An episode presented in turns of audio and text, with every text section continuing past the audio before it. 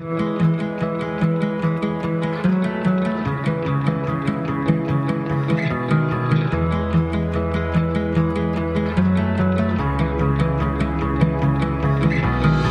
und herzlich willkommen. Schön, dass du da bist hier bei deinem Podcast Dein Pferd, dein Coach für ein neues, stärkeres Bewusstsein, Zufriedenheit und Erfolg. Mein Name ist Sandra Rauch und in der heutigen Episode habe ich mir wieder einen Experten an meine Seite geholt, Sibylle Wiemer. Sie ist eine der bekanntesten Sitzexpertinnen Deutschlands und ich wünsche dir nun ganz viel Spaß mit dieser Folge. Ich habe heute als mein Gast in einem Podcast Sibylle Wiemer. Sibylle Wiemer ist eine der bekanntesten Sitzexperten Deutschlands. Hallo und herzlich willkommen, liebe Sibylle. Hallo Sandra. Sibylle, möchtest du dich vielleicht nochmal mit so zwei, drei, vier Sätzen einmal kurz selber vorstellen? Ja, ich bin mittlerweile 60 Jahre alt. Ich bin seit ähm, 1986 Reitlehrer mit verschiedensten Ausbildungen, habe viel im therapeutischen Reiten und im Gesundheitssport gemacht, habe das große Glück gehabt, dass ich auch 86 Eckhard Meiners kennengelernt habe, der mich natürlich in Sachen Sitz auch sehr geprägt hat. Vor mittlerweile gut vier Jahren ist die Franklin-Methode dann immer mehr in mein Leben gekommen. Ich bin mittlerweile Franklin-Bewegungspädagogin Level 2 und äh, habe Ausbildung gemacht, speziell zum Thema Rücken, Becken und Faszien und Schultern und all Mögliches. Ich bin stets neugierig. Ja, so kann man es zusammenfassen. Sibylle, wie kamst du denn schlussendlich dazu, dass du dich als Expertin für Sitzschulungen positioniert hast? Was ist das Besondere, was dich an diesem Thema reizt? Naja, ich habe 25 Jahre in Fintel einen Reitstall geleitet mit teilweise bis zu fünf Kolleginnen.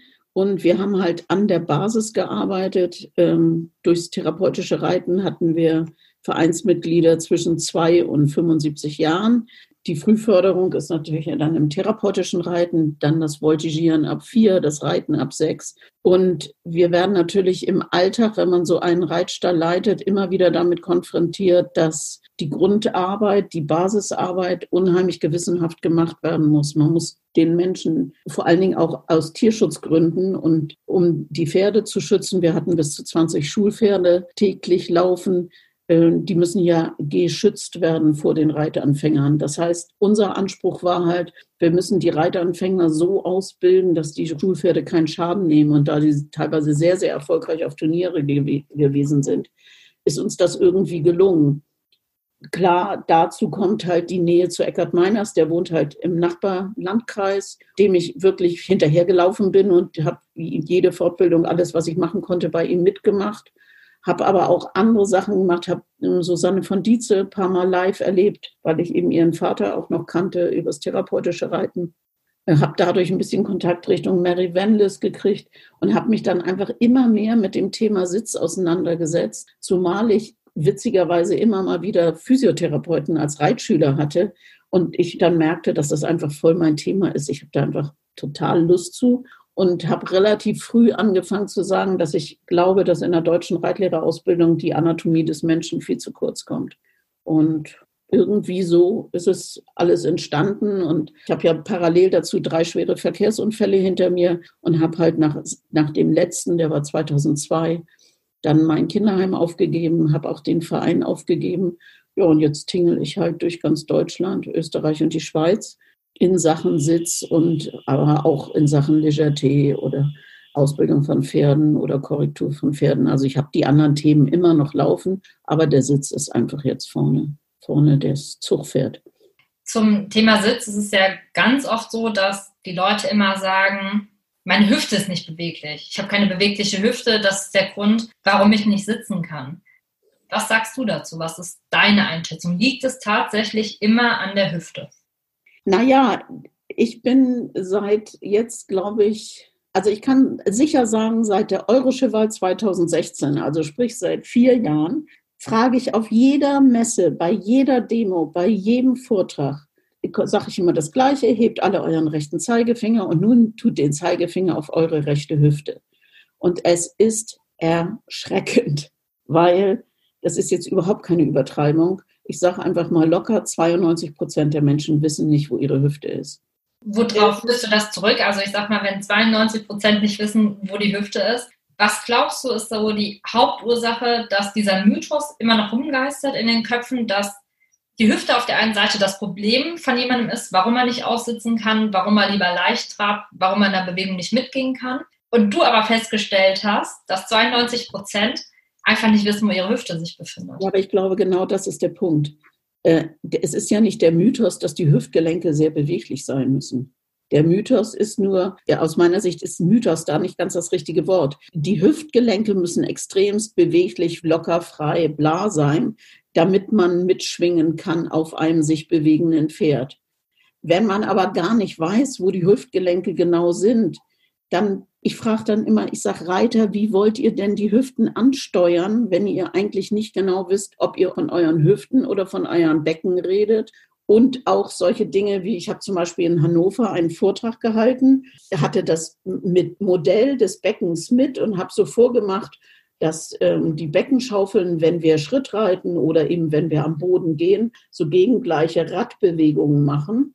Und daraufhin sind zwei junge Frauen weggegangen und haben gesagt, sie wollen sich bei der Messe beschweren, weil da so ein Blödsinn erzählt wird, das Becken sei doch schließlich nur ein Knochen. Das heißt, die sind so davon überzeugt, dass die überhaupt nicht in Frage stellen, ob ich eventuell recht haben könnte. Abgesehen mal davon, dass ich weiß, dass ich recht habe, weil ich kann mein Modell auseinanderbauen und dann sind es ja zwei Beckenschaufeln, das Kreuzbein, das Steißbein und äh, die vorne die Symphyse. Da ist ja unheimlich viel Bewegung in dem Beckengürtel.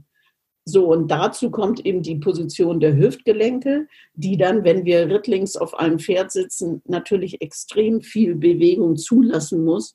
Und da kommen so lauter Dinge dazu, wenn die Hüftgelenke sehr schmal nebeneinander sind, also wenn es nicht so breit ist. Man spricht immer vom breiten Becken, aber es immer die Frage, was ist genau breit.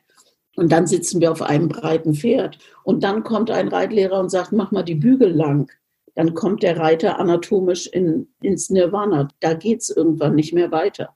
Und mhm. das, glaube ich, da, also da fängt der Mythos an. Weißt du, wie ich meine? Ja. Es, ist, es ist nicht der Satz, meine Hüftgelenke müssen extrem beweglich sein, der ist vollkommen richtig. Mhm.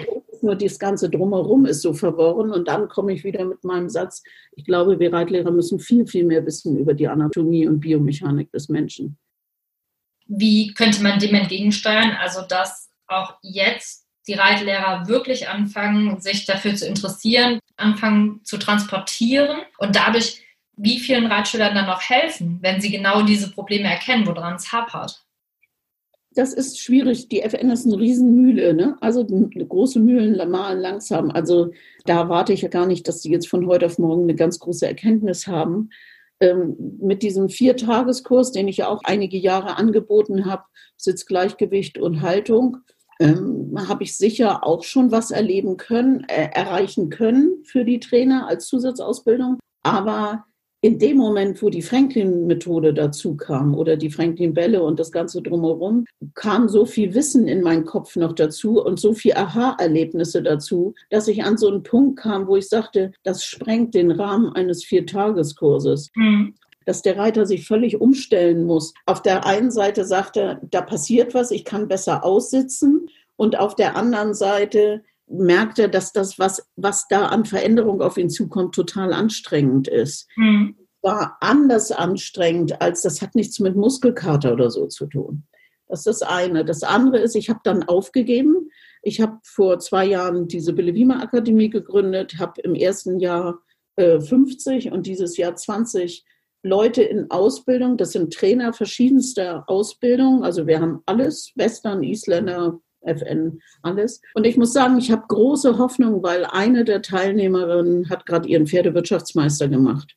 Und sie ist einer der wenigen, die über den Sitz ihre Pferdewirtschaftsmeisterarbeit schreiben durfte. Und ich habe so ein bisschen Hoffnung, dass dadurch jetzt nochmal so ein kleiner äh, Kick dazukommt, ähm, auch im Sinne von, da passiert tatsächlich was, was man am Ende auch messen kann. Also es war, die Arbeit ist extremst interessant. Ich durfte die begleiten, weil ich die Reiter dreimal mir angucken musste, am Anfang, in der Mitte und am Ende.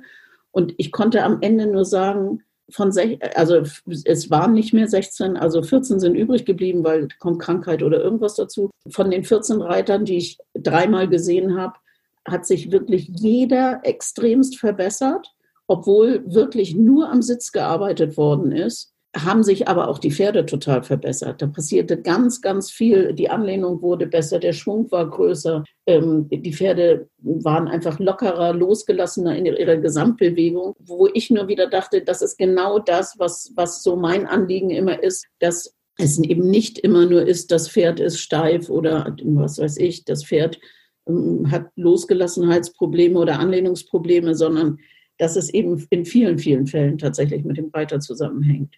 Und dass, der, mhm. dass man tatsächlich beide Ansätze gelten lassen muss. Man kann den Unterricht machen, dass man sagt, das und das tun wir fürs Pferd. Wenn dann aber der Reiter in seiner eigenen Asymmetrie ganz ungleiche Hilfen gibt, dann ist es unheimlich schwer, das Pferd zu verbessern. Dann ist es vielleicht auch mal am Punkt, dass man sagt, wir machen mal eine Stunde nur für dich. Und dann ist manchmal die Erkenntnis ganz erschreckend, dass es eben nicht nur am Pferd liegt, sondern dass es einfach auch in dieser Kombination Mensch-Pferd liegt. Ne? Ja. Was stellst du denn immer wieder fest oder was hast du im, im Laufe der Zeit festgestellt, sind so die häufigsten Sitzfehler? Also erkennst du da vielleicht auch Muster bei den verschiedenen Altersstufen? Also jetzt bei den Altersstufen, das würde ich jetzt erstmal hinten anstellen. Also was, was mir immer und immer wieder begegnet, ist das Hohlkreuz. Also das weiß ich auch nicht, warum mir das so oft begegnet, aber das ist sehr, sehr auffällig. Ganz oft in Kombi mit einem leichten nach vorne überfallen und ganz oft in Kombi mit etwas runtergedrückten Händen. So ein ganz für mich typischen Sitz. Ich sage mal so ein bisschen, da macht jemand einen Entenpo. Wo daraus resultiert, dass in der Regel das Becken nicht nach vorne schwingt, wenn das Pferd nach vorne schwingt, sondern das Becken macht so ein Schlängele, also man sieht das dann, dass der Rücken macht immer so eine Schlangenlinie, weil das Becken eben erst in die Richtung schwingt, bevor es dann vom Pferd mitgenommen wird. Diese Schwungrichtung zu wechseln ist eine sehr anstrengende Stunde und auch teilweise für die Reiter sehr, sehr, ähm, da ist, kommt ein ganz großer psychischer Faktor auch zu. Das ist eine, das ist eine eine schwierige Situation für manche, zumal sie ja in ihrem Alltag, in, ihrem, in ihrer, also das, was sie als gerade empfinden und wir als Hohlkreuz sehen, sie leben ja da drin. Und ich weiß zum Beispiel alleine, dass ich am Ende der Stunde immer sagen muss, wenn du jetzt absteigst, langsam und Kopf auf die Brust und schön in die Knie gehen, weil die alleine bei der Landung schon so in ihr Hohlkreuz wieder reinspringen, dass mir der Rücken wehtut. Ich habe nun auch null Hohlkreuz, aber das ist sehr, sehr spannend. Also das begegnet mir sehr, sehr häufig. Dann begegnet mir aber auch eine Kombi, ähm, das ist, glaube ich, immer noch so ein Überbleibsel aus den 90er Jahren, dass die Leute in, in den Unterricht kommen und sagen, ich kann den und den nicht aussitzen. Und dann kommen die mit endlos langen Bügeln, sodass wenn der Bügel am Pferd hängt, der Fuß gar nicht mehr nach unten federn kann, weil das Bein einfach zu Ende ist. Also sie müssen dann irgendwie sehen, dass sie ihre Fußspitze oder die zehn Grundgelenke in die Bügel tun, aber der Absatz kann gar nicht mehr nach unten, weil das Bein einfach zu kurz ist. Ähm, wenn ich dann die Bügel kürzer mache, kommen sie sich komisch vor. Jede Veränderung macht ja erstmal eine kleine Rebellion in uns Menschen. Und am Ende kann es sein, dass zum Beispiel nur über das Verändern der Bügellänge das Problem schon anders wird. Ja. Was leider aber auch sehr oft ist, ist ähm, dieses überhaupt nicht aussitzen können, so eine Kombi von einem viel zu hohen Muskeltonus. Also das sind all diese Menschen, die von Anfang an in so eine Form gepresst wurden. Ähm, so, man setzt sich jetzt aufs Pferd, auf beide Sitzbeinhöcker, auf das Sitzdreieck, wie auch immer das formuliert wird, und dann Knie ans Pferd und absatztief und hier muss eine Linie sein und da muss so. Und dann haben die drei, vier Longenstunden, müssen dann in der Abteilung, sind völlig überfordert und haben aber diese formalen Anweisungen, die begleiten sie ja ein Leben lang. Eigentlich haben sie aber nie gelernt, den formalen Anweisungen irgendwie Folge leisten zu können, weil man ja eigentlich hätte sie erst ins Funktionieren bringen müssen, mhm. bevor sie so formale Sachen überhaupt umsetzen können. Das passiert auch sehr oft und leider in der modernen Zeit eben immer wieder Sättel, die den Reitern zu klein sind, Tiefsitzer, wo das Becken eigentlich überhaupt nicht schwingen kann, wo die Hüftgelenke wenig Platz haben, weil die Pauschen groß sind, wo die Beine gar nicht richtig mitschwingen können oder also die Beine in dem Sinne schwingen ja nicht, aber wo eben diese Bewegung in den Beckengelenken, äh, in den Hüftgelenken gar nicht möglich ist, weil vorne die Pauschen und hinten ein hoher Äfter sieht ja schick aus, hat dann auch noch Strass vielleicht. Aber es ist eigentlich zum Reiten relativ schwierig. Ne? Und also das sind so Dinge, die passieren immer wieder. Immer wieder. Also der klassische Stuhlsitz, den habe ich seit Ewigkeiten nicht gesehen. Der kommt irgendwie heutzutage kaum noch vor, glaube ich. Hm. Wie meinst du, oder woher meinst du, kommt diese Entwicklung? Also du sagtest, ähm, das häufigste, was du wirklich siehst, ist, dass jemand im Hohlkreuz reitet.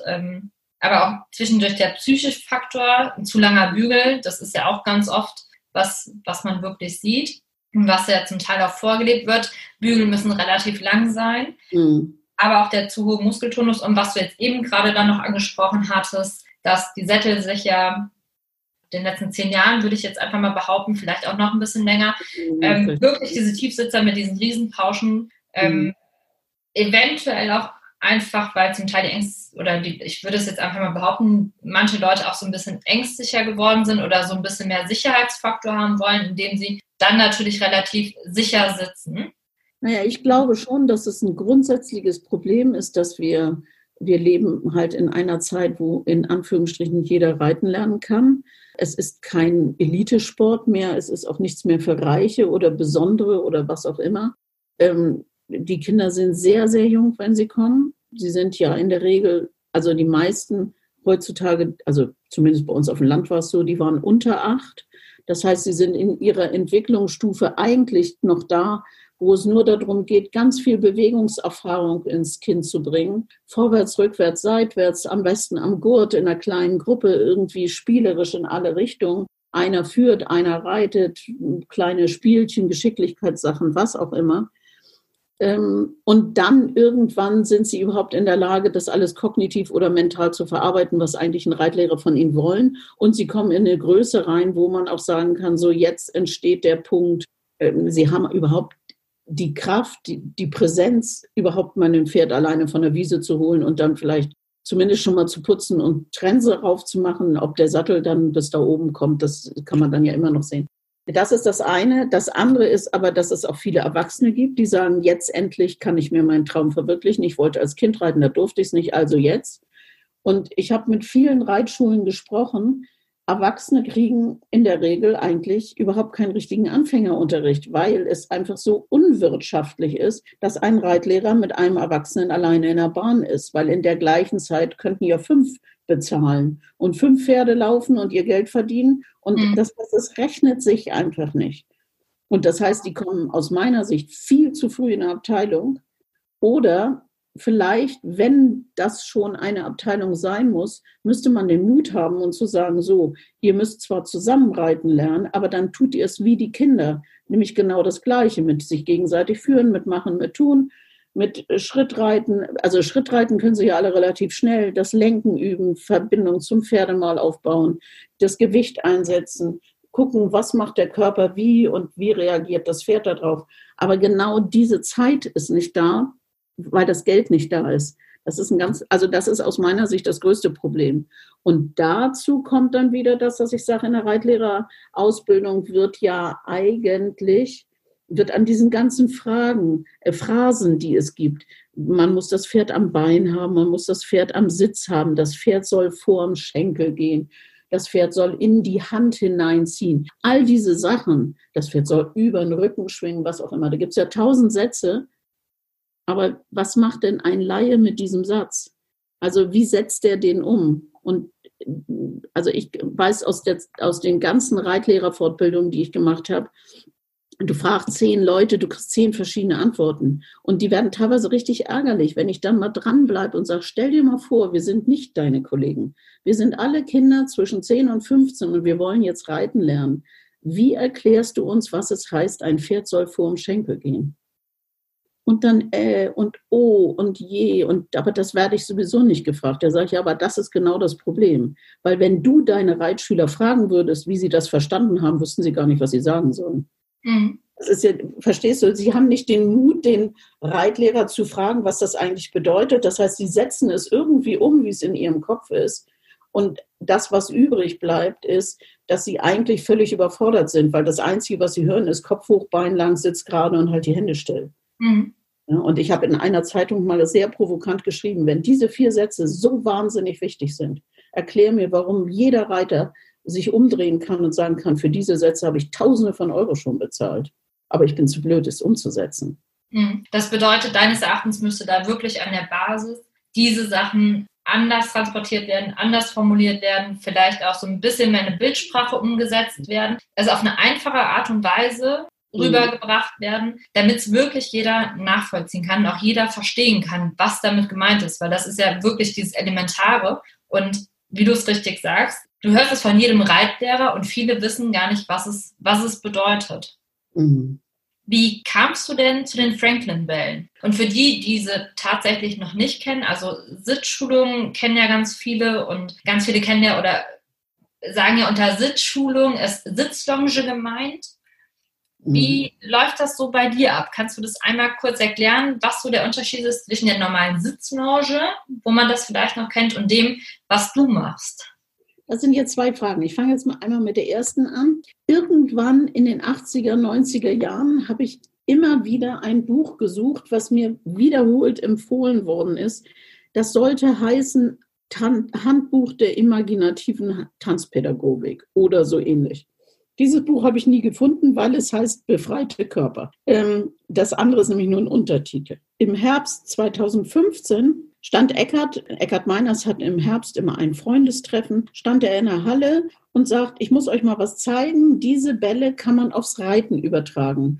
Und hat eben so, das war damals ganz übersichtlich, eben zwei Arten Bälle gehabt und die beiden Rollen und ja, oder vielleicht noch den kleinen Ball auch noch dazu. Es gibt den, diesen orangenen Softball, den gibt es auch in kleiner, dann ist er rot. Und hat gesagt, man kann das machen, wir haben hier die Möglichkeit, wir können jemand auf diese Rolle draufsetzen. Das heißt, er sitzt mit seinen Sitzbeinhöckern nicht mehr im Sattel, sondern zwischen Sattel und den Sitzbeinhöckern ist diese Rolle, die kann mit Wasser gefüllt sein oder mit Luft gefüllt sein, hat verschiedene Wirkungen. Man kann damit Schritt, Trab, Galopp reiten. Ich habe selber erlebt, dass mir eine Frau damit den ganzen Grand Prix einmal durchgeritten ist, um zu fühlen, was passiert hier eigentlich mit mir. Man kann sich die Bälle nehmen, man kann die unter die Arme klemmen, man kann die zwischen Oberschenkel und Sattel tun und man kann aber auch einen einzelnen Ball unter einen Sitzbeinhöcker tun, um dem Menschen, und damit schließt sich der Kreis wieder zu vorhin, ähm, deutlich zu machen, dass zwei verschiedene Beckenhälften zwei verschiedene Bewegungen machen. Das heißt, das Becken bewegt sich nie auf dem Pferd gleichzeitig, also außer beim Absprung und wenn man springen will, ne, dann ist klar. Aber Schritt, Trab, Galopp oder Tölt oder Rennpass bewegen sich die Beckenhälften immer unabhängig voneinander. Und das kann man sehr gut verdeutlichen mit dem Ball. Das war also im November, das heißt, in mein Leben dann direkt reingekommen ist es durch Eckart. Als ich dann hörte Franklin-Methode, klingelten bei mir alle Ohren. Und ich sage es euch ganz ehrlich, ich habe nichts zu verheimlichen. Mein erster Satz war, Eckart ist mir immer eine Nase voraus, weil ich ja schon was weiß ich, wie lange hinter diesem Erik Franklin her stalkte, weil ich auch immer gedacht habe, der könnte mir mit meinem unvergebräutelten Körper eigentlich ganz gut tun. Das ist also, so bin ich daran gekommen. Und das, was dann uns deutlich wurde, war von, mein Körper zum Beispiel hat nach zehn Metern Schrittreiten gesagt, okay, ich breche jetzt zusammen. Also ich musste im wahrsten Sinne des Wortes vom Pferd geholt werden, weil ich ähm, der Ohnmacht nah war bei den ganzen Unfällen, wenn ich das Wissen von heute damals gehabt hätte, hätte ich wahrscheinlich sowieso von Anfang an gesagt, oh Gott, bei so vielen Vorgeschichten nur mit dem Schwamm, ganz klein, vorsichtig anfangen, vielleicht erstmal ein paar Sachen am Boden vorbereiten und dann erst aufs Pferd. Und im anderen war aber, dass dahinter die junge Dame einen ganzen Grand Prix ritt. Das heißt, in dem ersten Kontakt mit den Bällen wurde mir schon deutlich, dass wir eine riesen Spannbreite haben. Und ich bin halt so, wie ich bin. Ich bin ein Forscher, ich bin ein Ausprobierer und ich bin ein Tatendrangmensch und ich bin neugierig. Also habe ich mir das gesamte Sortiment an Bällen gekauft und alle Bücher, die Erik Franklin je geschrieben hat, habe mich zu der Ausbildung angemeldet und habe gesagt, jetzt muss ich das alles rausfinden. Warum ist das so? Das, was aber mir ganz schnell sehr deutlich wurde, waren drei Sachen. Das erste ist, das, was die Bälle und die Rollen mit dem Menschen machen, kann keiner Reitlehrer durch Worte initiieren. Das heißt, egal welche Anweisung ich meinem Reitschüler gebe, er wird nie das Gefühl haben, wie das Hinterhergefühl nach den Rollen und Bällen. Also als einfacher Satz, entspann deinen Beckenboden. Dann macht der Reiter irgendwas, das will ich auch gar nicht vertiefen, was er dann macht. Er wird aber nie das gleiche Gefühl haben, wie wenn er vor, was weiß ich, und wenn es nur zwei Runden auf einer Rolle gesessen hat. Das ist das Erste. Das Zweite ist, man kann die Sitzschulung ich bin sowieso nicht der ganz große Fan von Longe, weil das ja ein sehr Kreis ist. Das ist mit der ewigen Fliehkraft. Also eigentlich Sitzlonge mache ich nur, wenn ich Platz in der Halle habe und selbstständig ganze Bahn und Zirkel und alles laufen kann.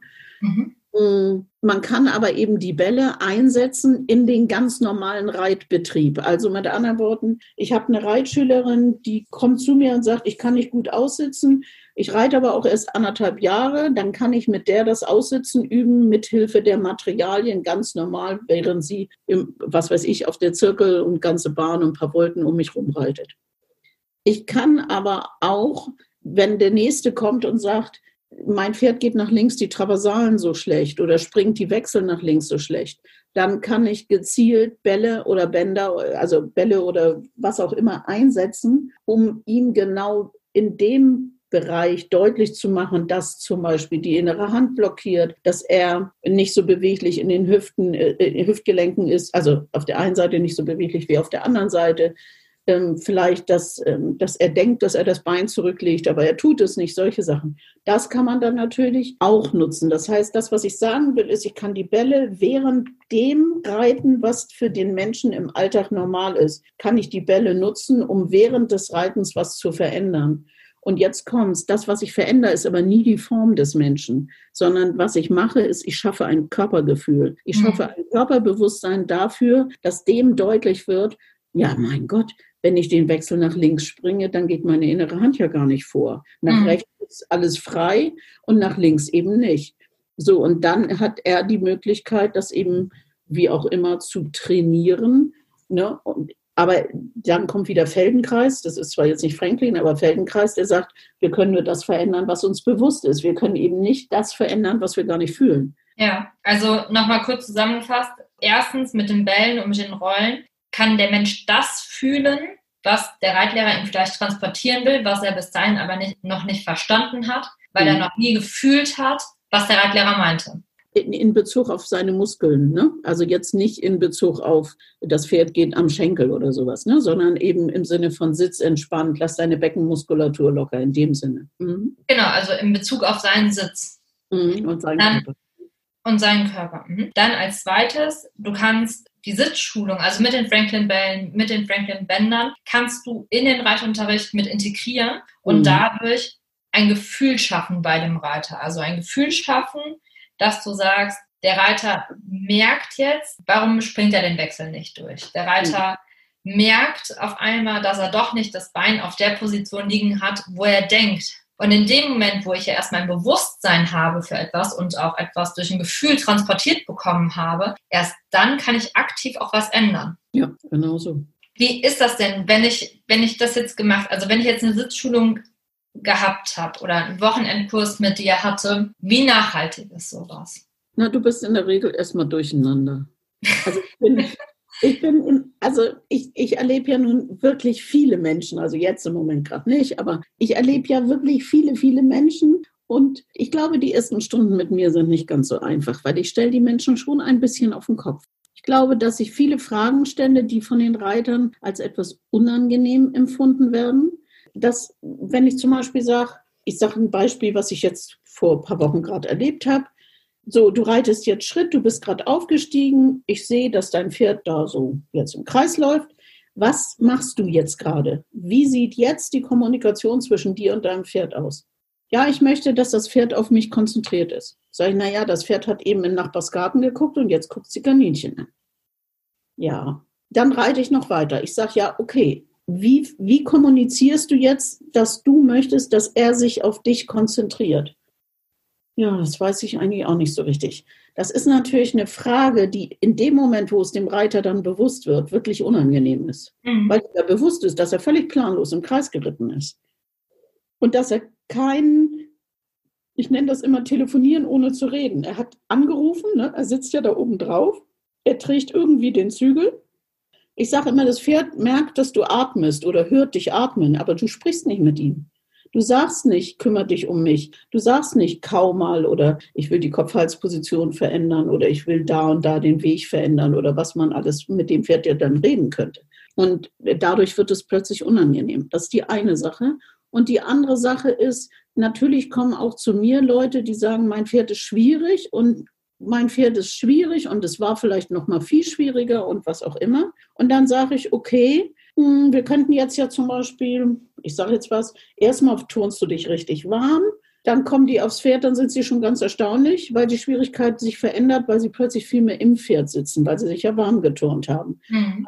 das wissen wir alle, Reiter ist ja nicht so in sich richtig warm zu turnen. Aber ich bin da gnadenlos und sage, turn dich warm und dann guckst, kannst nochmal anfangen. So, und dann gibt es aber Übungen, die man auch auf dem Pferd machen kann. Da gewöhnt sich eigentlich jedes Pferd dran. Ich bin immer Sicherheitsfanatiker. Ich lasse dann die Pferde am Anfang führen und sage so, jetzt könntest du noch die Übung und die Übung machen, zum Beispiel, um deine Hüftgelenke zu mobilisieren. So, dann sitzen die nochmal tiefer dran. Und dann kann es sein, dass das Pferd, was mir vorgestellt wird, der geht in der Halle keinen Schritt, weil der ist so unruhig, latscht tiefenentspannt bei dem Reiter. Und das ist natürlich dann wie soll ich das nennen? Das ist dann unheimlich schwierig den Reit, für den Reiter das auszuhalten im Sinne von mein Muskeltonus, vielleicht meine Anspannung, vielleicht der Mobbing in meinem Stall oder was auch immer, setzt mich unter Strom und deswegen ist das Pferd so aufgeregt. Ja. Dann kommt jemand von außen und sagt so, jetzt atme mal tief und bewege mal deine Hüftgelenke und mach mal 25 Mal Propserlauf und irgendwelche Übungen vorweg und plötzlich sagt das Pferd, oh puh, da ist mein Reiter mit einem entspannten Becken, mit einem entspannten Hüftgelenken, also mit zwei entspannten Hüftgelenken und kann sich auch fallen lassen. Und das ist natürlich was, da gibt es immer mal wieder Momente, wo sozusagen meine Anordnungen dann als unangenehm empfunden werden. Aber für andere sind sie wie Gold. Also es ist ja nicht die Anordnung, die das, sondern die Erkenntnis, die daraus kommt, die ist ja dann manchmal sehr frustrierend. Das ist aber trotzdem, also ich verliere nicht oft Reitschüler, aber manchmal, ich sage immer eins zu zwölf. Jeder Zwölfte am Ende, der sagt dann, oh mein Gott, das will ich nicht. Na, das verstehe ich auch. Da ist auch viel Psyche hinter und viel verschiedene Gründe, die ich ja auch gar nicht alle wissen kann, weil ich ja die Logistik vor Ort oft nicht sehe, gerade wenn ich die Menschen nur in Lehrgängen kennenlerne. Also ist auch deine Einschätzung, dass beim Reiten die Psyche, die Gedanken und auch die Gefühle, die ja die Gedankenwelt produziert, zum Teil sehr ausschlaggebend ist für das, wie sitze ich, wie lasse ich mich fallen, wie kann ich mich aber auch auf Reitunterricht einlassen oder auf jemanden, der mir weiterhelfen will? Ist das ja, auch das so deine innere und äußere Haltung? Ne? Also ja. ich habe Eckhard Meiners immer dafür bewundert in den 80er, 90er Jahren, dass der konnte jemanden laufen sehen und hat sofort gesagt, wie der auf dem Pferd sitzt. Und äh, mittlerweile kann ich das auch. Und mittlerweile ist es so, dass die Leute sagen, wieso weißt du das jetzt schon? Da sage ich, naja, guck doch mal, wie der da steht. Oder guck mal, wie der da geht. Oder ich hole die auf den Boden und lass die krabbeln. Ne? Frauen in meinem Alter, ich sag mal, Frauen ab 40 kannst du sagen, die Hälfte krabbelt im Pass. Okay. Und wundern sich aber, dass ihr Pferd nicht einen klaren Schritt geht. Also weißt ja. du, das ist, ähm, das, also das ist so faszinierend. Eine Spiegelung der Bewegung was das ja, vollzieht. Das sowieso, ne? Also so eine Kleinigkeit, ja. die ich immer total spannend finde. Ich habe ähm, in meinem Bekanntenkreis drei Reiter, denen fehlt ein Arm oder es fehlt ein Teil des Arms. Und ich habe eine sehr liebe Freundin, mit der ich äh, immer mal wieder reite. Sie hat ungefähr zehn Zentimeter Unterarm. Das heißt, sie reitet einhändig, aber sie reitet auf hohem Niveau. Der Witz ist, wenn sie diesen zehn Zentimeter langen Unterarm so hält, also wenn jetzt wir das machen, dann wäre unsere Hand am Bauch. Wenn sie so hält, geht das Pferd zum Beispiel, also sie hat die Hand dann im äußeren, in der äußeren, äh, die Zügel in der äußeren Hand, dann geht das Pferd kein vernünftige Schulter herein. Wenn sie aber den, diesen 10 Zentimeter übrig gebliebenen Arm, so wie wir es auch machen müssten, in die, in die Achse von der Schulter holen, also sprich nicht vor den Bauch legen, sondern nach vorne zeigen lässt. In dem Moment geht das Pferd frei. Und mhm. das finde ich faszinierend. Das finde ich faszinierend. Ich habe jetzt auch zum Beispiel Erfahrung gemacht, habe eine Frau, die einen sehr schweren Motorradunfall hatte, die hat halt das rechte Bein komplett verloren, reitet mit Prothese, habe ich zum Beispiel Schwämme unter die Prothese gelegt und die hatte trotzdem die Erkenntnis, als wäre das Bein noch da. Sogar eine sehr, sehr intensive Erkenntnis, weil in dem Stumpf, also in dem halben Oberschenkel und in dem Beckenhälfte, die dazu gehört, plötzlich was passierte. Und das sind so Momente, wo ich denke, ich habe doch einen geilen Beruf, oder? Also auf jeden das, Fall. Also das, das, das, ist der Wahnsinn, ne? was, ja. was dann auch sich bei den Leuten ja bewegt mit Sicherheit. Ja, das, und ja, und die Pferde sind sowieso so, ich finde ja Pferde toll. Ne? Also das macht dann auch so viel Spaß, weil die Pferde darauf so antworten. Ne? Und dann, dann wird es wirklich Kommunikation. Ne? Dann das Pferd, dann, manchmal sage ich so, du musst mal deine innere Schulter aufmachen oder irgendwie sowas. Also meine Reitschüler wissen dann, was ich meine für eine Bewegung. So einen Satz muss man auf jeden Fall erklären. Und ich, ich habe es noch nicht ausgesprochen und die machen das und das Pferd schnaubt. Und dann denke ich immer, das ist Kommunikation, dass genau ja. dieses Dreieck, der Reitlehrer sagt was, greift in diese Beziehung zwischen Pferd und Reiter ein und das Pferd sagt, ja, so geht es vielleicht. Also das ist schon, das gefällt mir sehr. Also das mag ich gerne und zum Glück erlebe ich das sehr, sehr häufig. Also deswegen glaube ich, bin ich da auch so an, wenn es um diese Themen geht. Ne? die Pferde spiegeln es dir ja auch direkt. Also die geben dir eine direkte Rückmeldung in dem Moment, wo du minimal etwas veränderst, sagen sie ja super oder geht gar nicht. Also das beste Beispiel, was auch jeder, der jetzt zuhört, einfach mal ausprobieren kann, ist, trabt an und beißt die Zähne aufeinander.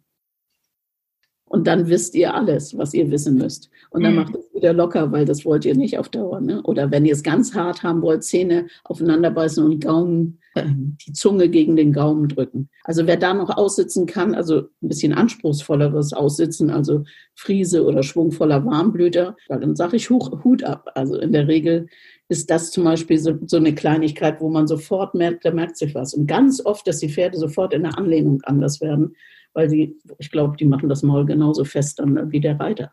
Also, ja. Dass da genau das, dasselbe dann transportiert wird in dem Moment auch. Ne? ne? Mhm. Welche Möglichkeiten gibt es denn, wenn man jetzt sagt, ich will unbedingt mal eine Sitzschulung mit dir machen und ähm, würde dich gern persönlich einmal in, in Action erleben?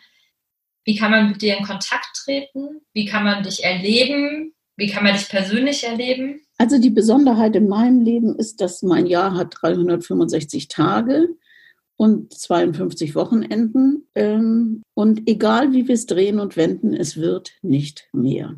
Jetzt haben wir dieses Jahr nur noch eine ganz spezielle Situation. Das heißt, im Moment fällt ja viel aus. Das heißt, die, die, die jetzt alle ausgefallen sind, die sagen alle, wann ist ein neuer Termin. Die wissen aber alle, dass mein Jahresplan voll ist. Das heißt, im Moment muss ich mit reinem Gewissen sagen, ich bin ja, mein nördlichster Ort ist bei Rendsburg, mitten in Schleswig-Holstein. Mein südlichster Ort ist entweder bei Eschbachs in der Schweiz oder in Oberstdorf oder in München oder sogar Wien, Wien oder Graz. Und dazwischen gibt es all mögliche Orte. Ich bin in Eisenhüttenstadt, ich bin in, zwischen Köln und Bonn oder eben ganz viel auch bei Fulda. Ich glaube wirklich im Moment ich, ich würde lügen, wenn ich sage, man kann sich für einen Kurs bewerben, weil das, da ist einfach, ich weiß nicht wohin. Ne? Also ähm, im Moment ist es so, dass man wirklich die Wege gehen muss, dass man sagt, wo ist sie und wo ist es am dichtesten, wo ich hinfahren kann.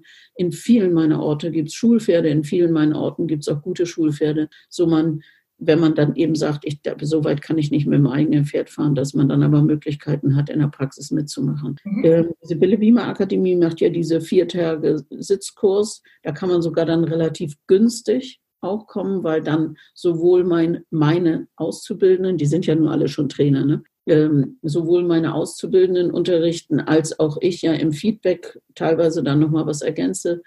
Oder viele machen das so, dass sie dann sagen, ähm, sie wollen drei Tage bei, bei den Auszubildenden reiten, sparen dann ja auch eine Menge Geld.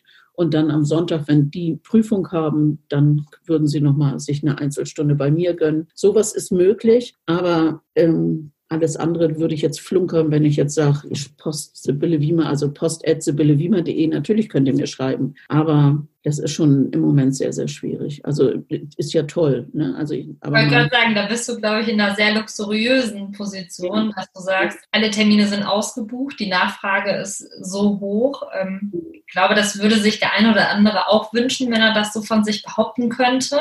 Naja, es ist, es ist im Moment also ich bin Weihnachten 60 geworden, ne? also das ist noch die andere Sache. Ähm, ich, ich muss einfach auch sehen, also ich mache jetzt zum Beispiel auch die Kurse nicht mehr so voll, ähm, weil ich einfach, mir reichen sechs Teilnehmer am Tag. Ich weiß, dass, dass ich habe ja nur auch jahrelang immer acht Teilnehmer gehabt, aber das ist mir einfach mittlerweile zu viel. Mhm. Und da ich manchmal, also jetzt zum Beispiel, ich war auf einer, ich hatte vier Tageskurs, ich war auf einer Messe, ich habe einen Dreitageskurs gehabt in der Woche und einen Dreitageskurs am Wochenende. Ja, damit gehe ich Montag auf ein Zahnfleisch. Da bin ich froh, wenn das nur sechs Teilnehmer waren und nicht acht weil das hätte ich ja. einfach nicht geschafft. Ne? Das ist dann also, auch noch nicht hohes Pensum, was du da fährst noch. Ne? Ja, und deswegen, also ich lebe den Großteil des Jahres im Wohnwagen, ich habe den Hund dabei, mir geht's gut, ich habe null Familie, deswegen kann ich überhaupt das Leben so führen, wie ich das tue. Aber ich würde lügen, wenn ich jetzt sage, ich kann in bedingungslos jeden Ort noch irgendwo kommen. Es gibt einfach auch schwarze ähm, weiße Flecken. Also der ganze. Raum Frankfurt, Stuttgart oder so, da kriege ich immer wieder Anfragen, aber da bin ich nie. Das heißt, ich kann die auch gar nicht auf den Weg legen, weil da gibt es keinen Weg.